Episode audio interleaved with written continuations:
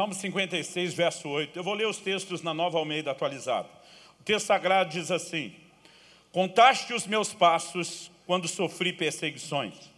Recolhe as minhas lágrimas no teu odre. Não estão elas inscritas no teu livro? Meu Deus, nós mais uma vez te pedimos graça, favor, e que o teu Espírito, o Espírito Santo da verdade, meu Deus, possa iluminar os olhos do nosso entendimento, trazer compreensão espiritual, aplicação personalizada da Tua Palavra, e que ela, como o Senhor falou por boca do profeta Isaías, cumpra o propósito pelo qual tem sido liberada. Desde já nós te agradecemos pela certeza de que o Senhor não apenas nos comunicará informação, nós agradecemos o teu toque nas nossas vidas, a liberação dos céus sobre cada um nesse lugar hoje, em nome do Senhor Jesus. Amém. Bom, quando Davi faz a declaração, contaste os meus passos quando sofri perseguições, eu não creio que ele está fazendo uma afirmação literal. Eu tenho um relógio aqui no meu pulso, que normalmente ele me diz quantos passos eu dei por dia. E me ajuda a saber se eu estou fazendo o mínimo de movimento para uma vida saudável. A verdade é que Deus não precisa de um contador de passos. Deus é onisciente, conhece tudo.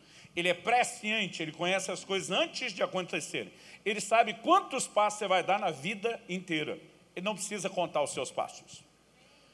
Nessa mesma sequência de raciocínio, de algo que não é necessariamente literal, Davi, esse salmo é atribuído a Davi no momento específico de aflições, ele diz, recolhe as minhas lágrimas no teu odre, não estão elas inscritas no teu livro.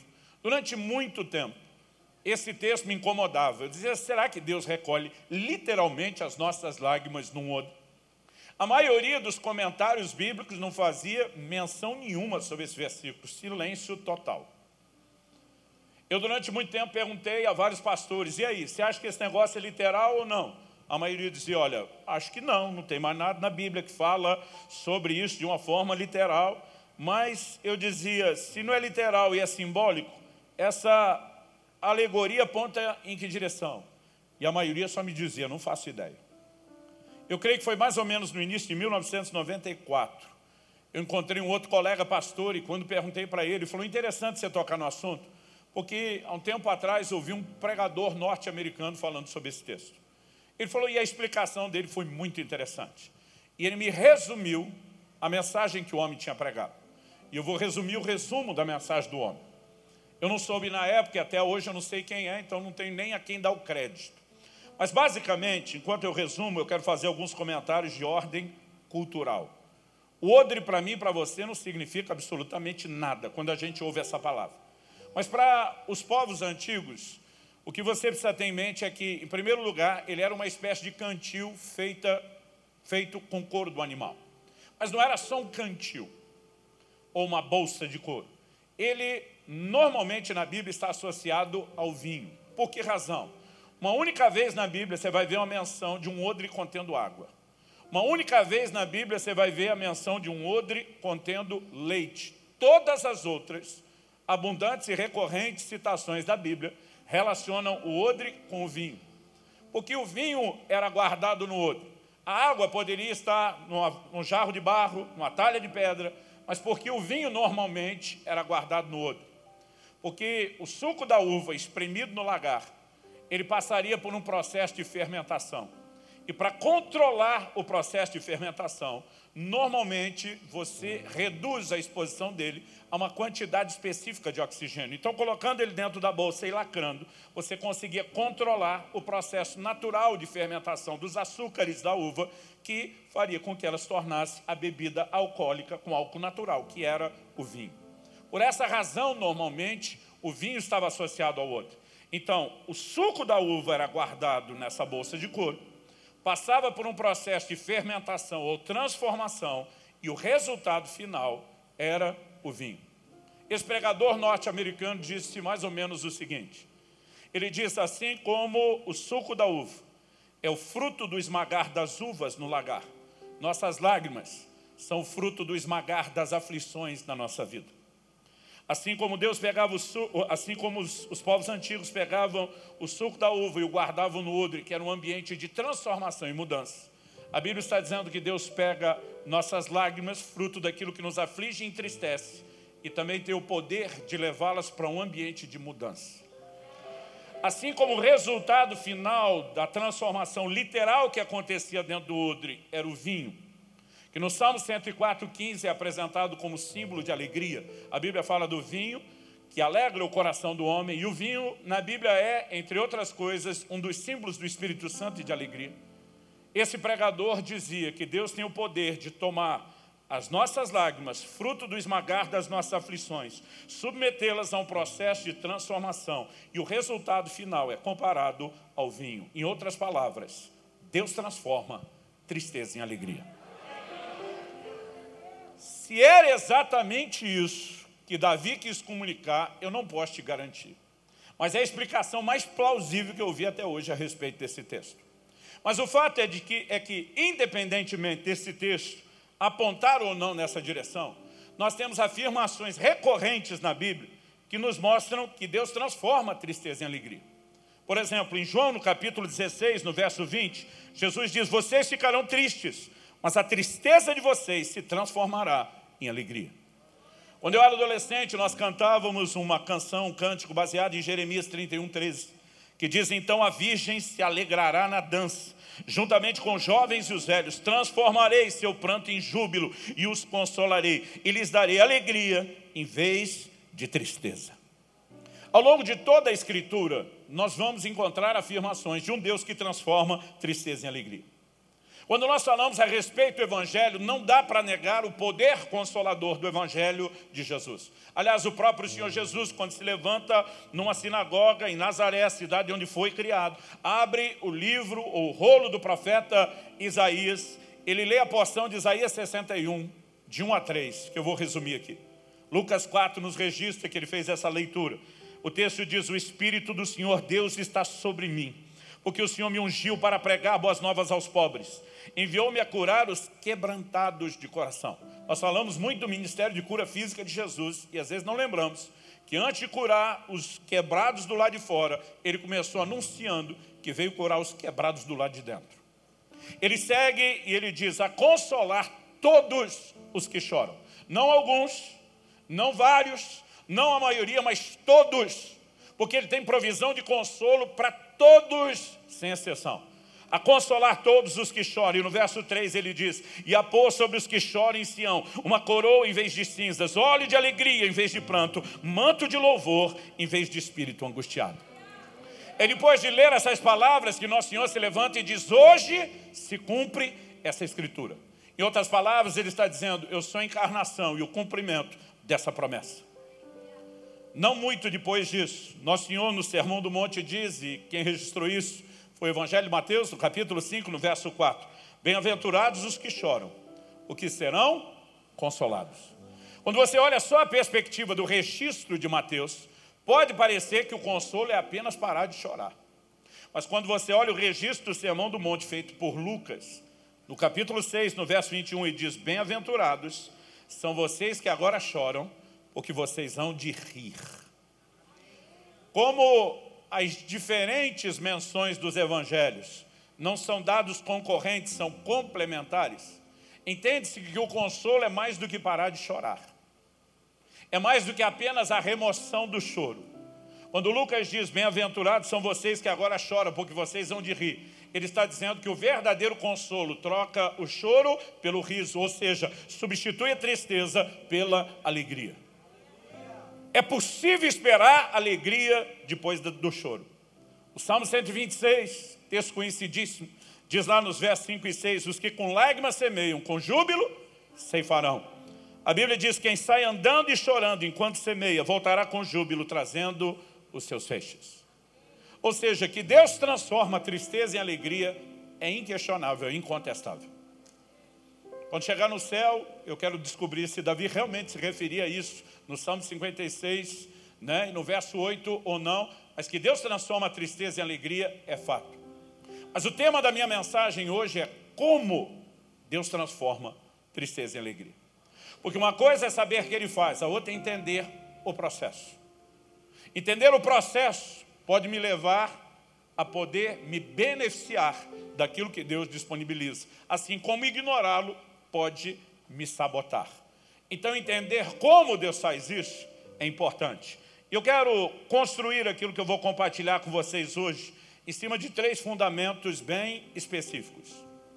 Em primeiro lugar, eu quero fazer aqui uma distinção dos tipos de choro. Eu quero começar te dizendo que nem todo choro é igual. Segundo aos Coríntios 7,10, o apóstolo Paulo fala que a tristeza segundo o mundo produz morte, mas a tristeza segundo Deus produz arrependimento para a vida. Nós não podemos dizer que toda tristeza é igual, logo, nem todo choro é igual. E essa distinção é importante. Depois, em segundo lugar, eu gostaria que a gente entendesse um pouco o processo, a forma e a maneira como Deus transforma a tristeza em alegria. Para só então, em terceiro e último lugar, fazer a distinção, assim como fizemos ou faremos agora no início dos tipos de choro, nós vamos terminar fazendo a distinção dos tipos de alegria. E talvez dessa forma a gente consiga ter aqui um, né, um panorama, uma perspectiva um pouco mais clara do que a palavra de Deus nos ensina sobre esse assunto, que eu julgo ser muito importante. Então, em primeiro lugar, vamos começar destacando os tipos de choro. Em julho de 2020, quando estávamos ainda nos primeiros meses da pandemia, atordoados, surpresos, sem saber para onde a coisa ia, como seria, eu me lembro de uma manhã que eu acordo com um versículo aceso no meu espírito. Eu não sei te explicar isso. Mas normalmente quando eu acordo lembrando de um versículo, não é algo que eu li nos dias anteriores, não é algo que ninguém falou, e ele, entre aspas, do nada brota e vem com força dentro de mim. Eu já aprendi com o tempo, que é uma das formas que Deus usa para chamar minha atenção para meditar em algo. Eu acordo uma certa manhã com o texto aceso, ligado, pegando fogo dentro de mim. Segundo Reis, capítulo 20, verso 5. Quando o profeta Isaías, depois de ter dado uma sentença de morte ao rei Ezequias e ter ido embora, o Senhor fala com ele e diz, volta e diga a Ezequias, príncipe do meu povo, eu vi as tuas lágrimas, eu ouvi as tuas orações, eu te curarei. Ao terceiro dia subirás a casa do Senhor. Essa expressão, eu vi as suas lágrimas, é como se estivesse em caixa alta, negrito, como se tivesse virado um letreiro de neon. Vi as tuas lágrimas. Aquilo simplesmente ficava queimando dentro de mim. E eu ficava só pensando, Deus vê as nossas lágrimas. Ele não só ouve as nossas orações, Ele não é indiferente à nossa dor. Assim como o próprio Davi, quando está dizendo, contaste os meus passos quando sofri perseguições, ele não está falando de um contador literal. Mas esse salmo foi escrito num contexto, a história, isso não é registro bíblico, a tradição aponta que isso aconteceu quando Davi teria sido preso em Gate, cidade dos filisteus. Nós não temos esse registro na Bíblia, a não ser que Davi em Gate se fez de louco justamente para não ser preso. Mas todo o salmo fala de um contexto de aflições. E quando ele está dizendo, contaste os meus passos quando sofri perseguições, para mim, de forma alegórica, ele está dizendo para Deus, o Senhor sabe quão longe eu estou de casa, há quanto tempo eu estou peregrinando e fugindo. Em outras palavras, ele está dizendo, o Senhor não é indiferente à minha dor. Porque o Deus que eu e você servimos não é indiferente à nossa dor. E quando ele está dizendo, eu vi as suas lágrimas, é exatamente isso que ele está dizendo. Eu não sou indiferente à sua dor. E aquele negócio me queimou, pegou fogo o dia inteiro. Mas no dia seguinte eu acordei com outro versículo dentro de mim. O problema é que no dia seguinte, outro versículo parecia ser antagônico, contraditório. Malaquias capítulo 2, verso 13. O texto diz, vocês cobrem o meu altar com choro, com gemidos, com lágrimas, e eu não vos ouço. Eu falei para Deus, mas ontem o Senhor via as nossas lágrimas. Hoje o Senhor já não está nem aí com elas. E nós sabemos que Deus não tem nenhum problema de bipolaridade. Naquele momento eu sabia que Ele estava jogando no meu colo um quebra-cabeça, um enigma. Ele está dizendo, resolva essa equação, resolva esse mistério. Eu comecei a conversar com pessoas à minha volta, começando ali na família. Gente, e aí? Deus presta atenção nas lágrimas ou Ele não está nem aí para elas? Porque um texto diz isso, o outro diz aquilo. E o pessoal dizia, nunca pensamos nisso. Fiz uma viagem de carro com a família para São Paulo, a maioria dos eventos estavam todos suspensos, mas eu lembro que ia participar de alguns eventos online. Inclusive, um deles era um evento do nosso ministério que eu ia aproveitar a turma em São Paulo para gravá-lo online. E eu parei na casa do meu pastor. Teve um momento, nós fizemos um culto com as nossas famílias. E ele me pergunta, Luciano, quer compartilhar uma palavra? Eu falei, quero não. O senhor compartilha. Eu quero compartilhar uma dúvida depois. E nossos filhos, a maioria deles já estavam todos cursando teologia, então apresentei e falei, e aí, gente? Pergunta para os universitários. Deus está de olho nas nossas lágrimas ou não está nem aí para elas? E quando apresentei os dois versículos, a maioria diz, nunca paramos para pensar nisso. Eu passei a semana perguntando a excelentes pregadores e todo mundo me dizia a mesma coisa. Nunca pensei nisso. E depois de alguns dias matutando, eu acho que levou mais ou menos uns 10 dias, estava voltando finalmente para casa com a família. E eu lembro que de São Paulo a Curitiba, onde moro, dá mais ou menos umas 5 horas de viagem, mas são uns 400 quilômetros. Três quartos do caminho é o estado de São Paulo e o último um quarto é o estado do Paraná. Quando a gente estava perto da divisa, eu lembro de um momento específico eu ter dito para minha esposa, você se importa de assumir o volante e terminar de dirigir? Ela me olha surpresa, dizendo, cansou. Eu falei, você sabe que eu nunca canso de dirigir. Mas eu falei para ela, está baixando um download em banda larga e eu não posso perder essas informações. Nós trocamos de lugar, eu puxei o computador, comecei a escrever que nem um louco, era um sábado. Minha mulher falou, pelo jeito já temos a mensagem de domingo. Eu falei, é de domingo? Nós temos a série do mês inteiro. Eu lembro que ela sorriu e falou, não vai dizer que é o assunto das lágrimas. Eu falei, o próprio. Falei, eu não apenas vou pregar todos os domingos do mês sobre isso. Falei, eu vou escrever um livro inteiro sobre isso. Escrevi um livro intitulado Como Deus Transforma Tristeza em Alegria. Mas a primeira coisa que o Espírito Santo falou comigo foi, você tem que distinguir os tipos de choro. Ele diz, qual é o contexto do choro que eu ignoro? Eu fui lá para Malaquias 2,13. O Senhor diz, vocês cobrem o meu altar com choros, com lágrimas, com gemidos, eu não vos ouço. Verso 14, começa com o povo perguntando para Deus, por quê? Por que o Senhor não nos ouve? E Deus responde, porque o Senhor foi testemunha da aliança entre ti e a mulher da tua mocidade com a qual tu foste desleal. Eu estou dizendo, camarada, você não honra nem a aliança do matrimônio que firmou com o seu cônjuge, muito menos comigo, e acha que em pecado, só porque chorou, eu vou ficar com dó de você. Ele está dizendo, é ruim que isso vai acontecer. E de repente eu comecei a perceber que o perfil de um choro ignorado ao longo das escrituras diz respeito a pecado onde não há arrependimento. Aliás, a prova disso é que em Gênesis, no capítulo 27, no verso 38, a Bíblia diz que quando Esaú chega e descobre que Isaac, seu pai, havia abençoado Jacó, seu irmão, a Bíblia diz que ele, levantando a voz, chorou. O livro de Gênesis não explica, só relata o fato. Quem explica é o livro de Hebreus. O capítulo 12, no versículo 16, a Bíblia diz que nós não devemos ser devassos ou profanos como Esaú, que por um prato de lentilhas vendeu o seu direito de primogenitura. E no verso 17, Hebreus 12, a Bíblia diz, pois sabeis também que, posteriormente, querendo herdar a bênção, foi rejeitado, pois não achou lugar de arrependimento, embora com lágrimas o tivesse buscado. Em outras palavras, as lágrimas não são místicas por si mesmas. Tem muito crente acreditando que basta dar uma choradinha, está tudo resolvido. Aliás, um dia um falou para mim, pois é, pastor, como diz a Sagrada Escritura, quem não chora não mama. Eu falei, você está maluco? A Bíblia não diz isso não. Ele olhou para mim e falou, diz não. Eu falei, claro que não. Ele falou, mas bem que podia dizer. Até hoje eu estou tentando entender se era sério ou brincadeira. Mas a verdade é que as lágrimas por si, elas não são místicas, não são elas que produzem resultado. Agora, se elas forem uma expressão de fé e de confiança, como foi com Ezequias, se elas são a expressão de alguém que diz, eu reconheço a minha insuficiência, a minha capacidade, mas reconheço no Senhor a suficiência, a capacidade de mudar, a conversa pode ser outra. Para começo de conversa, como é que a dor, a tristeza e, consequentemente, o choro e as lágrimas entraram no mundo? Através do pecado, gente. Foi isso que bagunçou todo o plano e o propósito de Deus para a humanidade. Agora, seria muita ingenuidade nossa achar que alguém em pecado, sem nenhum arrependimento, simplesmente porque chorou, teria sua situação revertida. Então Deus começou a me fazer entender e separar os tipos de choro. E esse precisa ser necessariamente o ponto de partida. Por quê? Uma pessoa que chora sem arrependimento, ela pode até estar chorando a consequência, mas se ela não chorar a essência do pecado, não vai haver mudança nenhuma. Chorar a essência que nos desconecta de Deus é uma coisa. Davi, depois de pecar, Ele lamenta diante de Deus, dizendo contra ti, Salmo 51, e contra ti somente eu pequei. Qual era o desespero de Davi? Não era se ele iria perder algo no natural. Ele diz: Não retires de mim o teu espírito, e nem tão pouco alegria da tua salvação. Mas quando você olha para o Saul, a conversa é outra.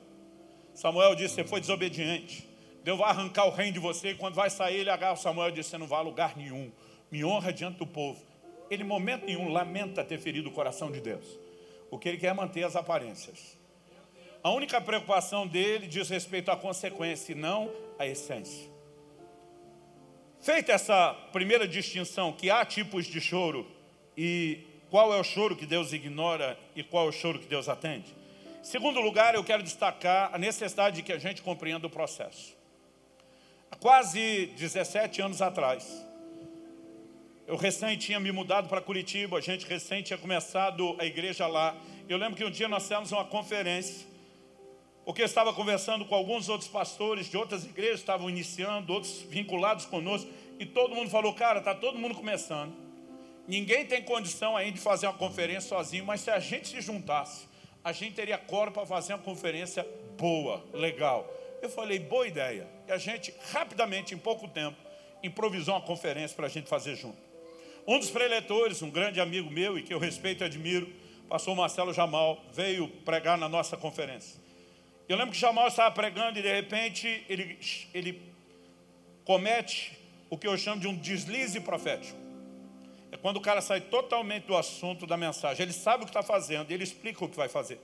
Ele normalmente, quando está ensinando, tem uma linha de raciocínio impecável. Mas de repente ele falou, gente, segura aqui que eu já volto.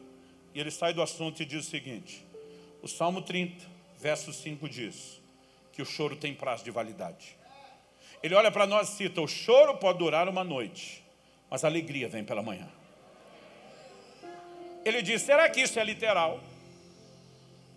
E ele mesmo responde: ele falou, eu penso que não. Se fosse literal, nossos problemas durariam no máximo 24 horas e estaria tudo resolvido. Ele diz, agora se não é literal, e a Bíblia diz que alguns choraram por muitos dias, então não pode ser literal, e é simbólico, aí a pergunta dele é, qual é o simbolismo?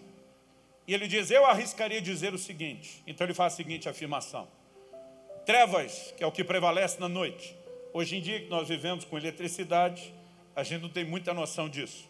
Uns anos atrás, eu e minha família ficamos no interior, no meio do nada, do norte da Tanzânia, na África, numa base missionária que não tinha luz, não tinha energia elétrica. E aí você lembra a diferença entre dia e noite claramente. Ele diz o que prevalece durante a noite são as trevas. Ele diz, e trevas na Bíblia fala de ignorância. Mas o que muda com a chegada do amanhecer é que a luz vem. E luz na Escritura fala de revelação. Quando ele falou isso, eu lembrei de Efésios 1. Quando Paulo ora por espírito de revelação, ele diz que sejam iluminados os olhos do vosso entendimento. Mas em Efésios 4, ele fala que nós não devemos ser como gentios, separados da vida de Deus pela ignorância que há neles, e diz que eles estão entenebrecidos no entendimento, trevas. Trevas fala de ignorância, luz fala de revelação. Ele diz o que tem o poder de interromper o choro na sua vida. É quando você sai da ignorância e entra na revelação da palavra de Deus. A chegada da luz muda tudo. E na hora eu lembro que eu estou ouvindo ele, eu resmungo em voz alta, uau, eu não sei se ele ouviu, se foi isso chamou a atenção ou não, mas ele olha para mim e diz, eu estou falando isso apenas como um profeta. Mas ele me aponta o dedo e diz na frente de todo mundo, o mestre aqui é você. E quem vai escrever um livro inteiro a respeito do assunto é você. Alguém do meu lado dá um glória a Deus. Eu falei, glória a Deus porque não é tu. Eu falei, eu não sei nem esse negócio que ele está falando, só porque meu ministério ensina, eu que tenho que escrever o livro todo. E eu não me empolguei com aquilo. Foi só em 2020, no mês de setembro, quando eu tinha terminado de escrever o livro, que Deus me fez ver aquela cena como se eu assistisse um filme. Ele me apontando o dedo, falando aquilo. E naquele momento Deus me fez entender que eu tinha vivido o cumprimento que ele tinha dito. E ele me disse: Eu quero que você espalhe luz, revelação da minha palavra, que ajude a dissipar as trevas da ignorância, para que o choro seja interrompido na vida de muitos. E naquele momento eu comecei a perceber que nós precisamos entender o processo, entender pela própria revelação da Escritura. Entender o processo tem que remeter a mim e a você a uma compreensão. O choro não precisa ser necessariamente uma conformação com a derrota. Ele pode muitas vezes, como no caso de Ezequias que eu mencionei, ser o reconhecimento da nossa limitação, da nossa insuficiência, mas da nossa dependência daquele que pode todas as coisas. E muitas vezes a forma como Deus vai mudar tristeza em alegria é mudando uma circunstância que te entristece por outra circunstância que te alegra. Foi o que aconteceu com Ezequias. O cara estava enfermo com a sentença de morte. Deus diz: Eu vou te curar. Ele não só mudou a notícia, ele não só mudou o decreto, ele mudou a condição do homem. O Salmo 126 diz nos versos 1 e 2: Quando o Senhor restaurou a sorte de Sião, ficamos como quem sonha. Então a nossa boca se encheu de riso e a nossa língua de júbilo. Quando Deus muda as circunstâncias, Ele pode mudar o sentimento que elas geram. O próprio texto que eu citei no início de João 16, 20, quando Jesus diz: Vocês ficarão tristes, mas a tristeza de vocês se transformará em alegria. Ele está falando da sua morte. Ele diz: primeiro o mundo se alegrará. Depois ele diz: vocês ficarão tristes. Mas ele está dizendo: essa tristeza tem prazo de validade, porque eu não vou permanecer morto muito tempo. Ao terceiro dia eu vou ressuscitar. E quando a circunstância mudar, muda o que vocês estão sentindo. Agora, eu gostaria de estar aqui e dizer para você que sempre será assim que Deus vai agir. Nós temos inúmeros exemplos na Bíblia de Deus fazendo isso, mas eu quero te dizer, essa não é a única forma que Deus trabalha para transformar tristeza em alegria. Ana chora diante de Deus por uma condição de esterilidade. Deus muda a sua condição e depois ela exulta de alegria porque Deus mudou a circunstância. Davi, em 1 Samuel capítulo 30, chega em Ziclag com seus homens, descobre que a cidade foi destruída, queimada a fogo, mulheres e filhos haviam sido levados cativos. A Bíblia diz: Davi e seus homens choraram até não ter mais força para chorar. 1 Samuel 34. Uma coisa é parar de chorar porque foi consolado, a outra é parar de chorar porque você não tem força nem para continuar chorando. Eu costumo, quando eu falo a pastores e líderes, se você quer mesmo ser um líder, saiba que a culpa sempre é do líder. Se dá tudo certo, ponto para todo mundo. Se dá tudo errado, a culpa é do líder. A Bíblia diz que os homens de Davi começam a olhar para ele e falar em apedrejá-lo. Como quem diz, a culpa é sua, miserável. E quando Davi achava que não podia ficar pior, ele descobre que depois que você chegou no fundo do poço, às vezes você ainda descobre que o fundo do poço tem porão. Mas o verso 6 diz: Davi, porém, se fortaleceu no Senhor seu Deus.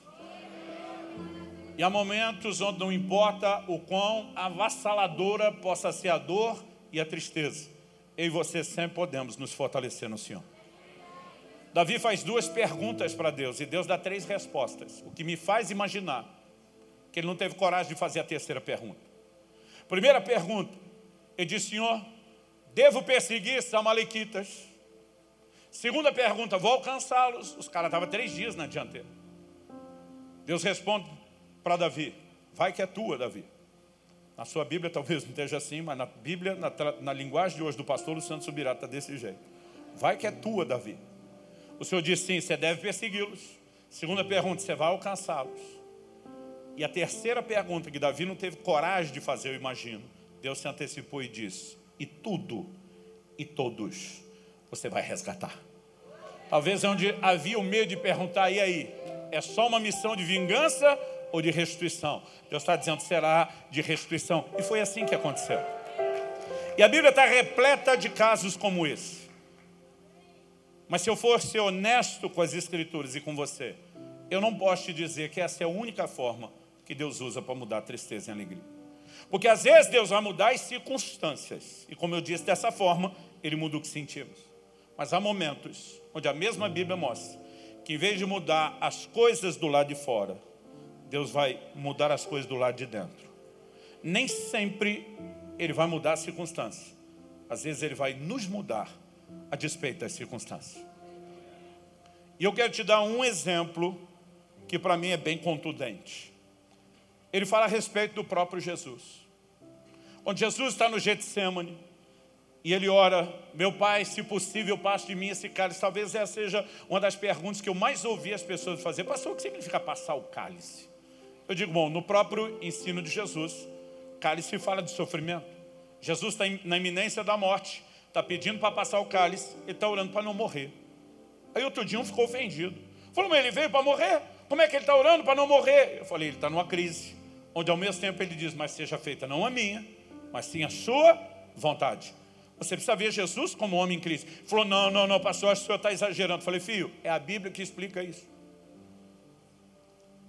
E a explicação está no livro de Hebreus, capítulo 5, dos versos 7 a 9, que diz assim, Ele, Jesus, nos dias da sua carne, nos dias da sua carne aqui não é só referência cronológica, mas é ênfase à sua humanidade. Ele, Jesus, nos dias da sua carne, tendo oferecido com forte clamor e lágrimas, orações e súplicas a quem o podia livrar da morte, e tendo sido ouvido por causa da sua piedade, embora sendo filho, aprendeu a obediência pelas coisas que sofreu, e tendo sido aperfeiçoado, tornou-se autor da salvação eterna para todos os que lhe obedecem. O texto está dizendo que ele não só apresentou orações, mas orações com lágrimas. Ele chorou diante de Deus. O texto diz que ele foi ouvido pela sua piedade, quando orava para escapar da morte. Agora a pergunta é, Deus mudou as circunstâncias que o afligiam? Não. O que é que Deus mudou? Deus mudou Jesus como homem. A Bíblia diz que ele foi aperfeiçoado. A Bíblia diz que ele aprendeu a obediência pelas coisas que sofreu. A primeira vez que eu reparei nesse texto, eu acho que eu tinha uns 15 anos de idade. Recém cheio do Espírito Santo, tinha começado a estudar a Bíblia. Aí quando eu li isso, que ele aprendeu a obediência, eu fiquei chocado. Chamei meu pai, falei, pai, tem alguma coisa errada aqui na Bíblia. Ele falou, filho, tem nada errado na Bíblia. Eu falei, talvez seja minha tradução, minha impressão. Ele falou, o que foi? Eu falei, o texto está dizendo que ele aprendeu a obediência. Está falando de Jesus. Ele falou, se está falando é isso. Eu falei, pai, a Bíblia diz que ele nunca pecou. A definição de pecado é transgressão, é desobediência. Se ele nunca pecou, ele sempre foi obediente. Como é que está dizendo que só na hora do Getsemane ele vai aprender a obedecer? Meu pai olhou para mim e falou, o texto não está dizendo que ele aprendeu os primeiros passos da obediência. Ele falou, o texto está dizendo que ele aprendeu os últimos níveis da obediência. Eu achei interessante, mas a explicação não me convenceu. Mas depois de um tempo, eu estava meditando em Filipenses 2, que diz que ele, Jesus, subsistindo na forma de Deus, não teve por usurpação ou algo ao qual deveria se prender o ser igual a Deus, mas esvaziou-se a si mesmo assumiu a forma de homem. A Bíblia diz, e como homem foi obediente até a morte. Essa expressão obediente até a morte fala que essa rendição de obediência no nível da morte é o último nível da obediência que ele alcançou. E naquele momento eu entendi o que meu pai tinha tentado me explicar e eu não tinha maturidade para perceber. De qualquer forma, o que nós percebemos é que Deus não mudou as circunstâncias. Deus mudou Jesus como homem. Nem sempre Deus vai mudar as circunstâncias. Algumas vezes Ele vai nos mudar a despeito das circunstâncias. Quem está entendendo, diga amém. Como eu disse em João 16, 20, quando ele diz, vocês vão ficar tristes, mas a tristeza se transformará em alegria, mudança de circunstâncias.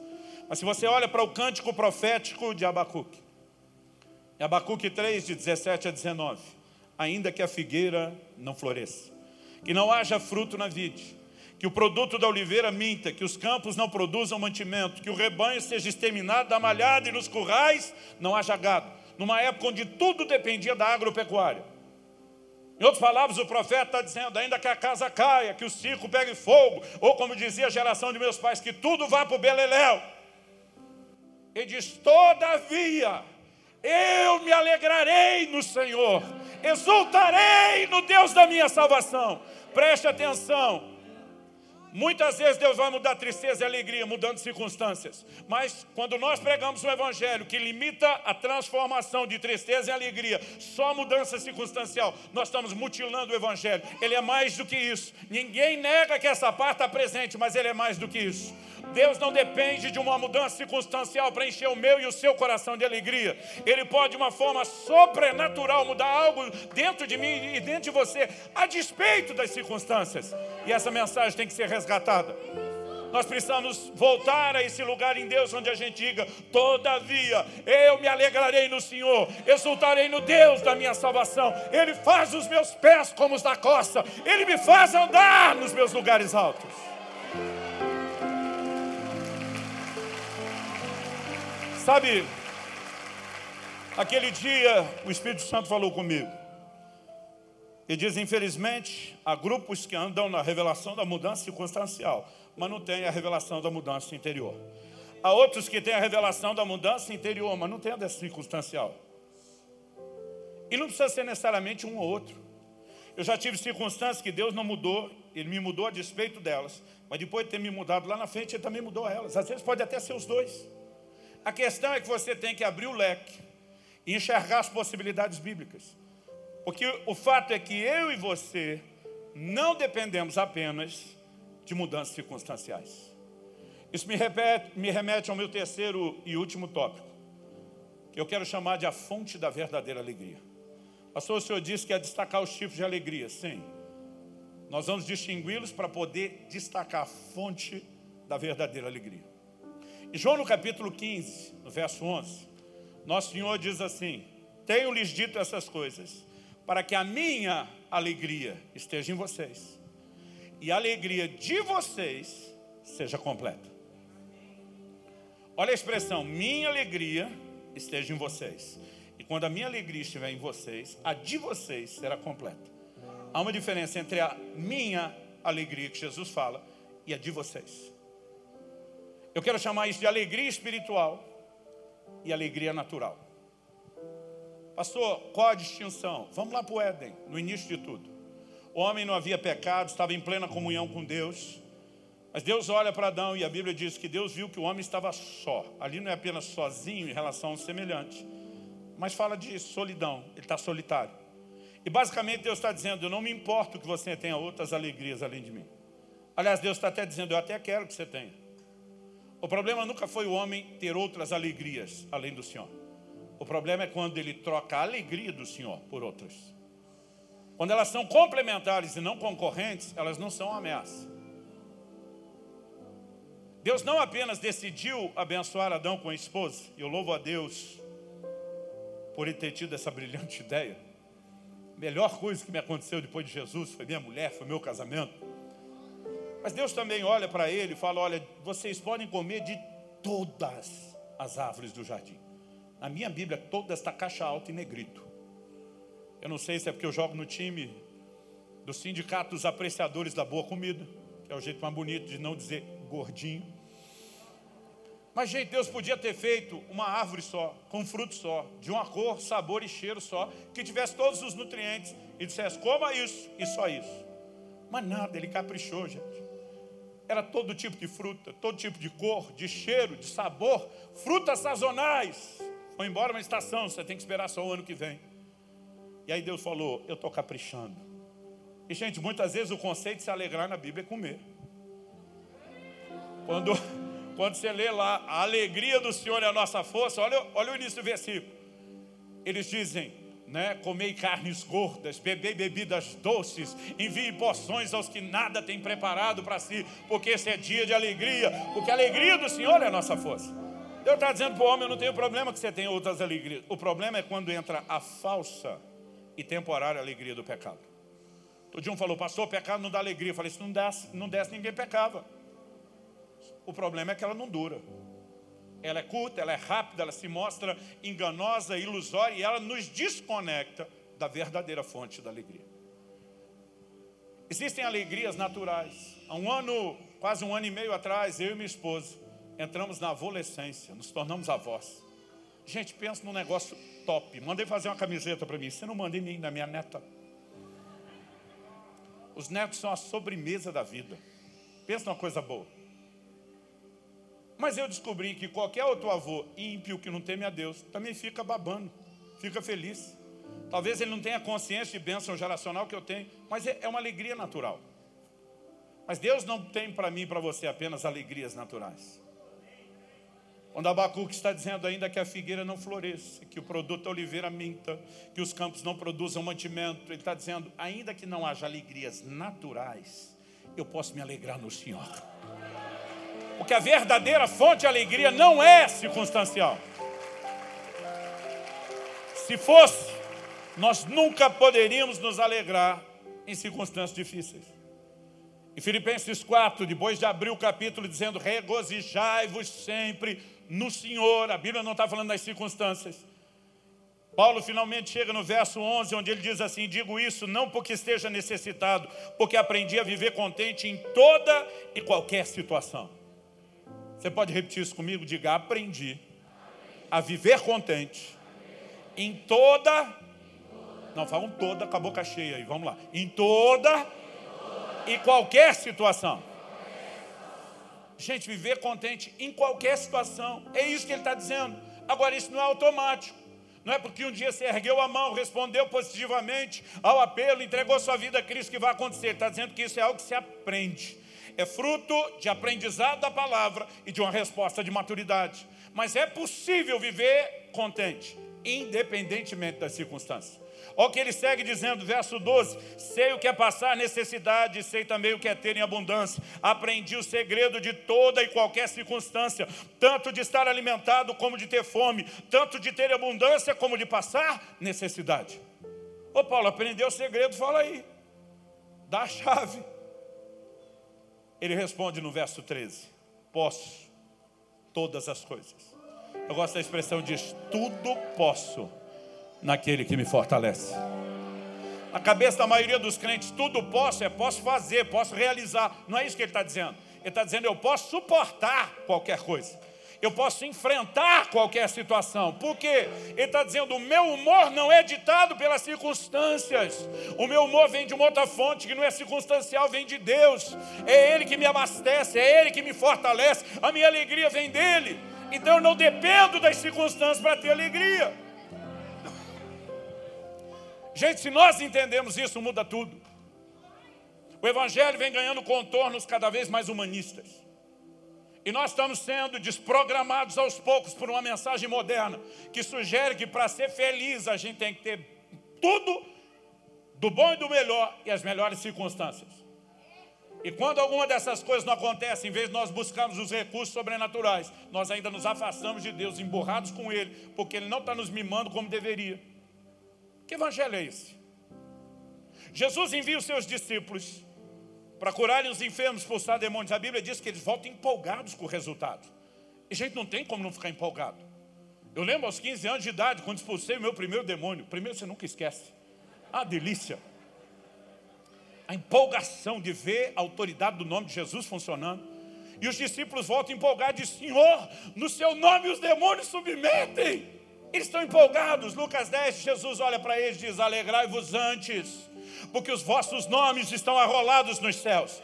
Ele não está dizendo que era errado se alegrar por aquilo, foi ele que garantiu o resultado, foi ele que mandou expulsar demônio, era a autoridade do nome dele que garantiu, mas ele está dizendo: ei, deixa eu dar para vocês um motivo de alegria maior do que qualquer mover meu em circunstâncias terrenas, é a alegria da salvação. Existe algo aguardando a mim e a você por toda a eternidade. E nós não podemos perder a capacidade de nos alegrar nele. Quando o Evangelho começa a ganhar contornos de Deus, só transforma tristeza em alegria, mudando circunstâncias. Nós estamos entrando num terreno perigoso. Embora isso seja parte do que Deus faz, está longe de ser a definição única e completa daquilo que Deus faz. O Salmo 16, no verso 11, Davi, pelo Espírito, diz: Tu me farás ver os caminhos da vida na tua presença a plenitude de alegria. A tua direita, a tua destra, alegrias ou delícias perpetuamente. Plenitude de alegria, onde? Na presença do Senhor. O problema é que muitos de nós, em vez de cultivar esse lugar na presença de Deus e de relacionamento com Ele, estamos apenas esperando que Deus simplesmente nos trate feito crianças mimadas, só fazendo tudo aquilo que a gente quer. E hoje em dia, eu fico assustado com a quantidade de crente Nutella, em vez de raiz. Atos capítulo 5, verso 41, falando dos apóstolos, eles se retiraram do sinédrio muito alegres, por terem sido considerados dignos de sofrer afrontas por esse nome. Você olha para aquela primeira geração de, de, de discípulos, alegria no Senhor era o combustível deles. Você olha Paulo e Silas na prisão, depois de terem sido açoitados de forma injusta. Eu imagino muito crente no lugar deles, dando de dedo, ameaçando Deus. A Bíblia diz que os dois lá pela meia-noite, e apesar de meia-noite hoje, seu horário que muitos de nós não fomos dormir, naquela época era metade da noite mesmo. A Bíblia diz lá pela meia-noite, os dois não dormiam, não deixavam ninguém dormir. A Bíblia diz que eles oravam e cantavam louvores. Quando você olha lá, Tiago capítulo 5, versos 13 e 14, diz: Está alguém entre vós contente? Cante louvores. Está alguém entre vós aflito? Ore. Imagino Paulo e Silas na prisão dizendo: Nós estamos na prova. O outro diz: É verdade. Estamos aflitos. O outro diz: É verdade. Bora orar? Bora orar. E eles começam a orar porque estão aflitos. Mas um olha para o outro e fala: Mas nós também estamos felizes. Porque não importa as circunstâncias. Nós estamos vivendo isso por causa de nosso Senhor, por causa do Evangelho. Essas cadeias nas quais estamos presos, nossos pés pendurados no tronco não nos definem. Nossos nomes estão arrolados no livro da vida do Cordeiro.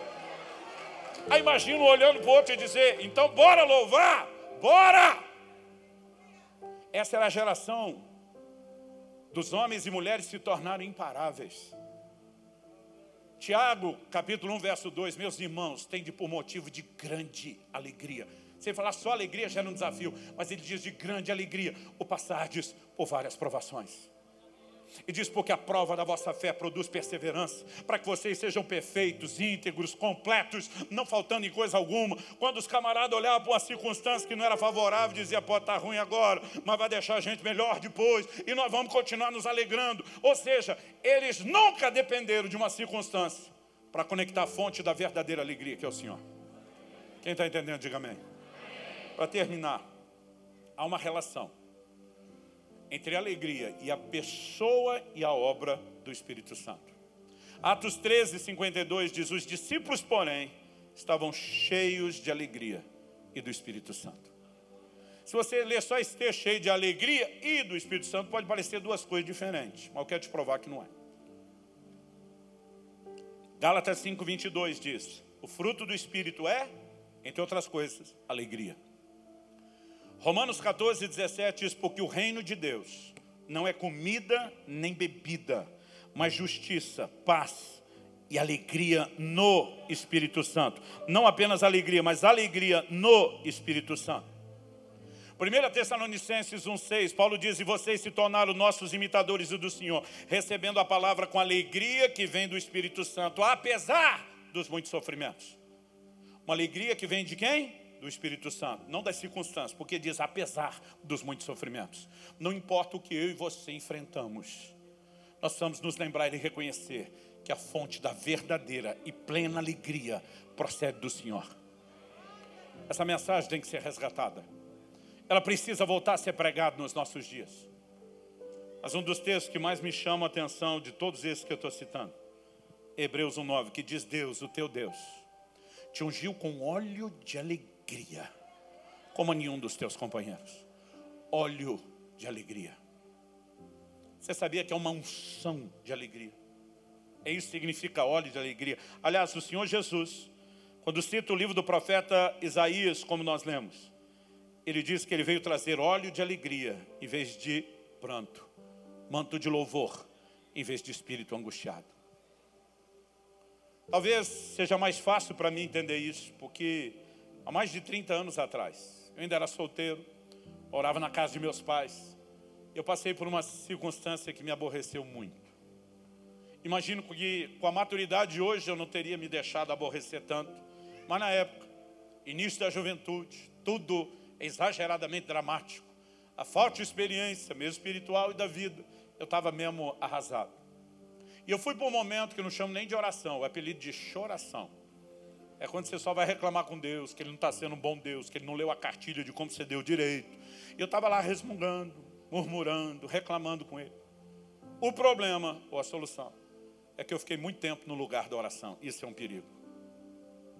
Em algum momento, alguém lá no céu apertou aquele botão que ativa o modo glória. E algo aconteceu na sala da casa dos meus pais. A glória de Deus encheu não só aquele lugar, eu fui cheio do Espírito Santo. Só que diferente das outras vezes, eu não passei a falar em línguas ou profetizar. Eu fui tomar de um gozo e de uma alegria inexplicável. Até hoje, mais de 30 anos depois, eu simplesmente não consigo descrever a você o que aconteceu. Um dia alguém falou, pastor, tenta, tenta descrever. Eu falei, olha, para descrever algo bom, vou te contar uma experiência ruim. Ele falou, como assim? Eu falei, vamos devagar, talvez você me entenda. Falei, quando eu era um pré-adolescente, fui com meu primo uma vez para a praia, para o litoral de São Paulo. Se não me engano, foi em Caraguatatuba. Quando os amigos dele descobriram que fazia muitos anos que eu desde pequeno ia para a praia, e que eu só tinha visitado os lugares das ondas pequenas, chamada Marolinha. E lá aquele dia o mar estava de ressaca, as ondas estavam altas. Na minha lembrança parece ter uns dois metros de altura. Eu não sei se chegava a isso tudo. Eles simplesmente resolveram, entre aspas, me batizar. Então, um grupo me agarrou numa mão, outro grupo na outra mão, um grupo num pé, o outro no outro pé. Acredite, já fui magrinho, naquela época eu era. Eu não conseguia reagir, todo mundo me segurando. Eles me carregaram mar adentro, esperaram a primeira grande onda vir e quebrar. E quando quebrou em cima de mim, me largaram. Eu não tinha noção da força do mar. Eu saí rolando com aquela onda pela areia. E quando finalmente eu consegui levantar a cabeça e respirar, o mar me puxou e eu voltei rolando até outra onda quebrar na minha cabeça. Eu rolo para frente, respiro, não consigo sair e volto. Demorou um tempão para eu escapar daquilo. Era uma onda atrás da outra me pegando. Foi responsabilidade deles. Eu podia ter morrido afogado ali. Foi quase traumático. Passou qual a semelhança? É que aquele dia na sala da casa dos meus pais eram ondas de glória. E uma atrás da outra me pegava. Eu literalmente rolava no chão. Era tanta alegria que eu ria, eu ria sem parar. Mas não ria como quando você ri de algo engraçado. Era tanto gozo que a única coisa que saía dentro de mim era riso. E quando parece que aquilo ia acalmar, eu tomava um fôlego. Outra onda de glória me pegava. Eu não sei quanto tempo eu fiquei rolando e rindo no chão. Eu sei que de repente, quando a coisa acalmou, eu me levantei. A circunstância era a mesma. A circunstância não tinha mudado. Mas eu não era mais a mesma pessoa. Eu pensava, se há tanta alegria em Deus, por que é que eu estava dando moral para aquele negócio? Por que é que eu me permitia aborrecer com aquilo? Talvez aquele tenha sido o primeiro insight há três décadas atrás, de que há uma alegria maior do que qualquer circunstância. Algo que procede do Senhor. É a fonte da verdadeira alegria. Quem está entendendo, diga amém. Eu quero que você fique em pé para parecer que está acabando. Nós vamos orar juntos.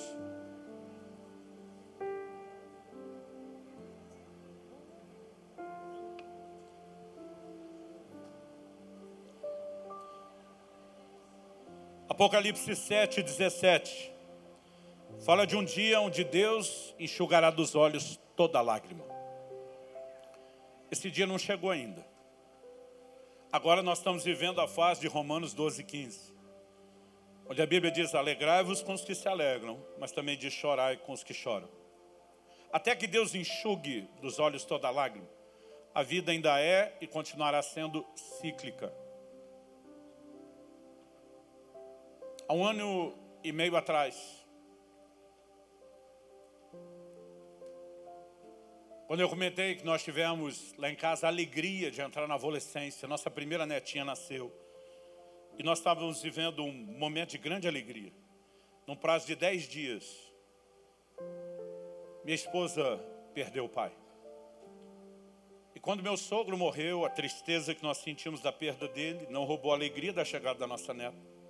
Mas a alegria da chegada da nossa neta também não roubou a tristeza da perda dele. E nós migramos do extremo de um sentimento de alegria para outro de tristeza em dez dias.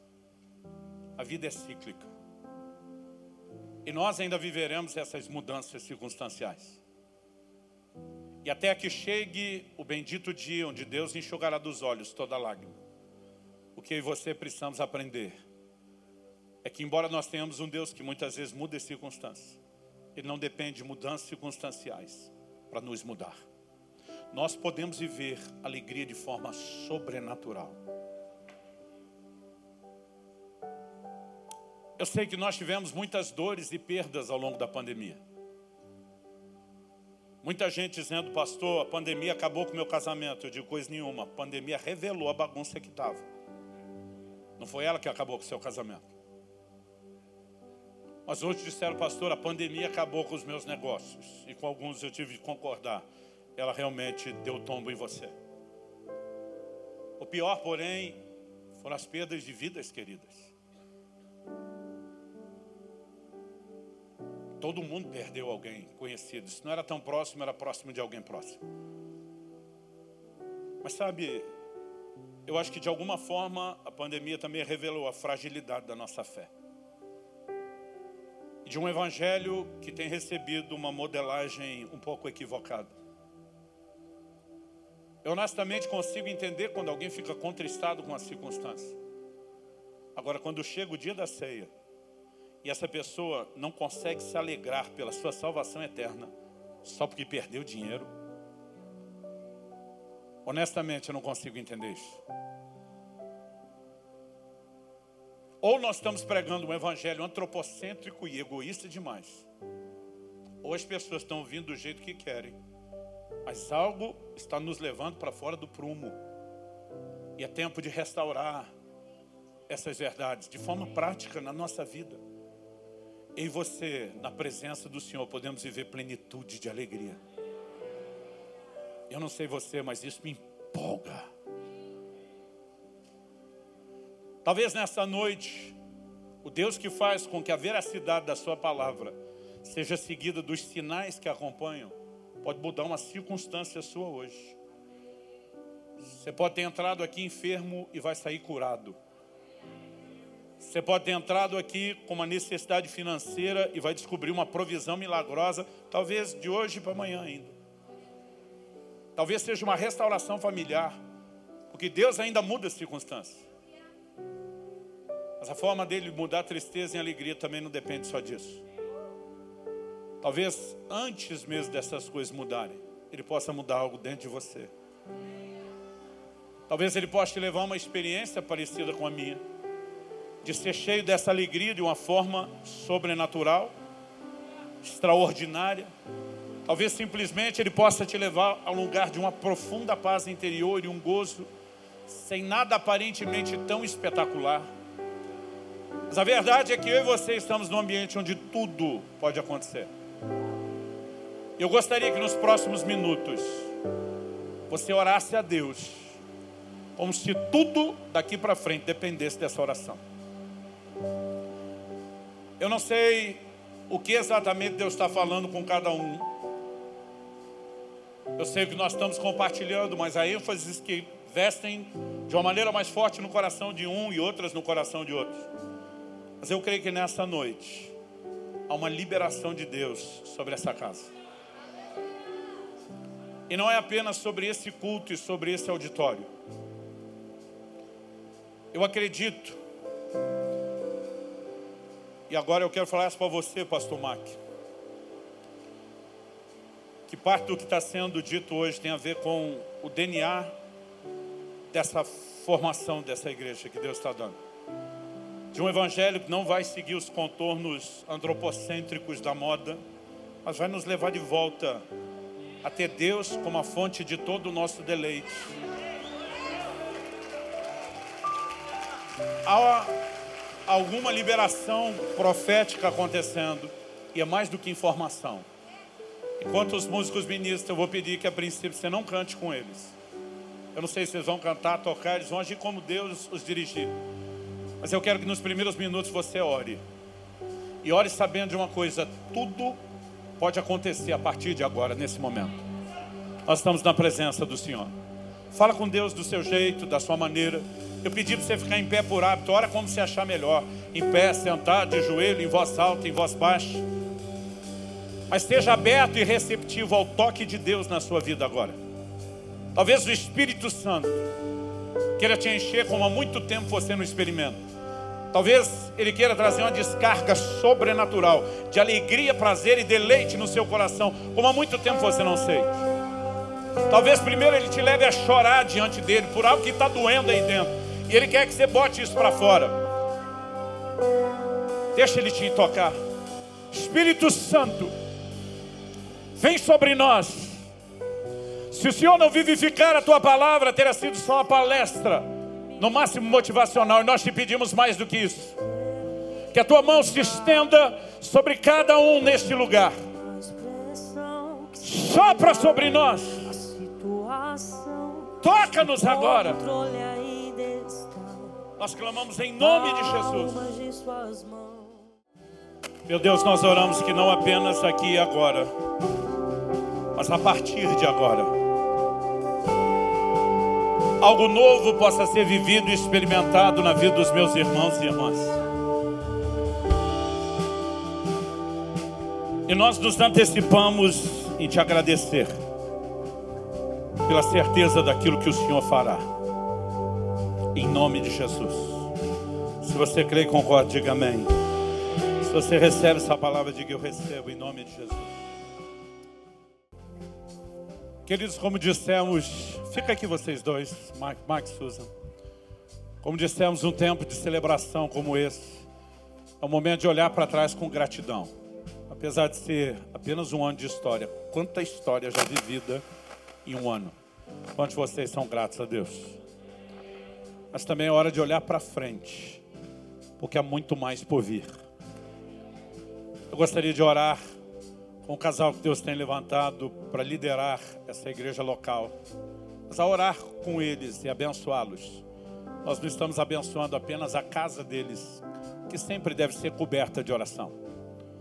Ao fazer isso, nós estamos simbolicamente orando por toda a igreja, orando pela casa e a família de vocês, orando pelos próximos anos, pelas próximas conquistas, pelos próximos níveis de frutificação. Então vamos orar juntos. Amém. Meu Deus, nós somos tão gratos por aquilo que o Senhor tem feito. Te louvamos pela dádiva da vida do Mark e da Susan. E hoje nós os abençoamos. Abençoamos a sua casa. Abençoamos a sua família. Falamos sobre eles proteção. Levantamos o escudo da fé para apagar todo dardo inflamado do maligno declaramos sobre eles aquilo que está escrito: nenhuma arma forjada contra eles prosperará, e toda língua que se levanta contra eles em juízo nós condenamos, porque essa é a herança dos servos do Senhor, e o nosso direito que do Senhor para conosco procede. Nós falamos um tempo, ó Deus, de alegrias no Senhor e também no âmbito pessoal. Falamos, ó Deus, dias de avanço e frutificação de uma forma nova.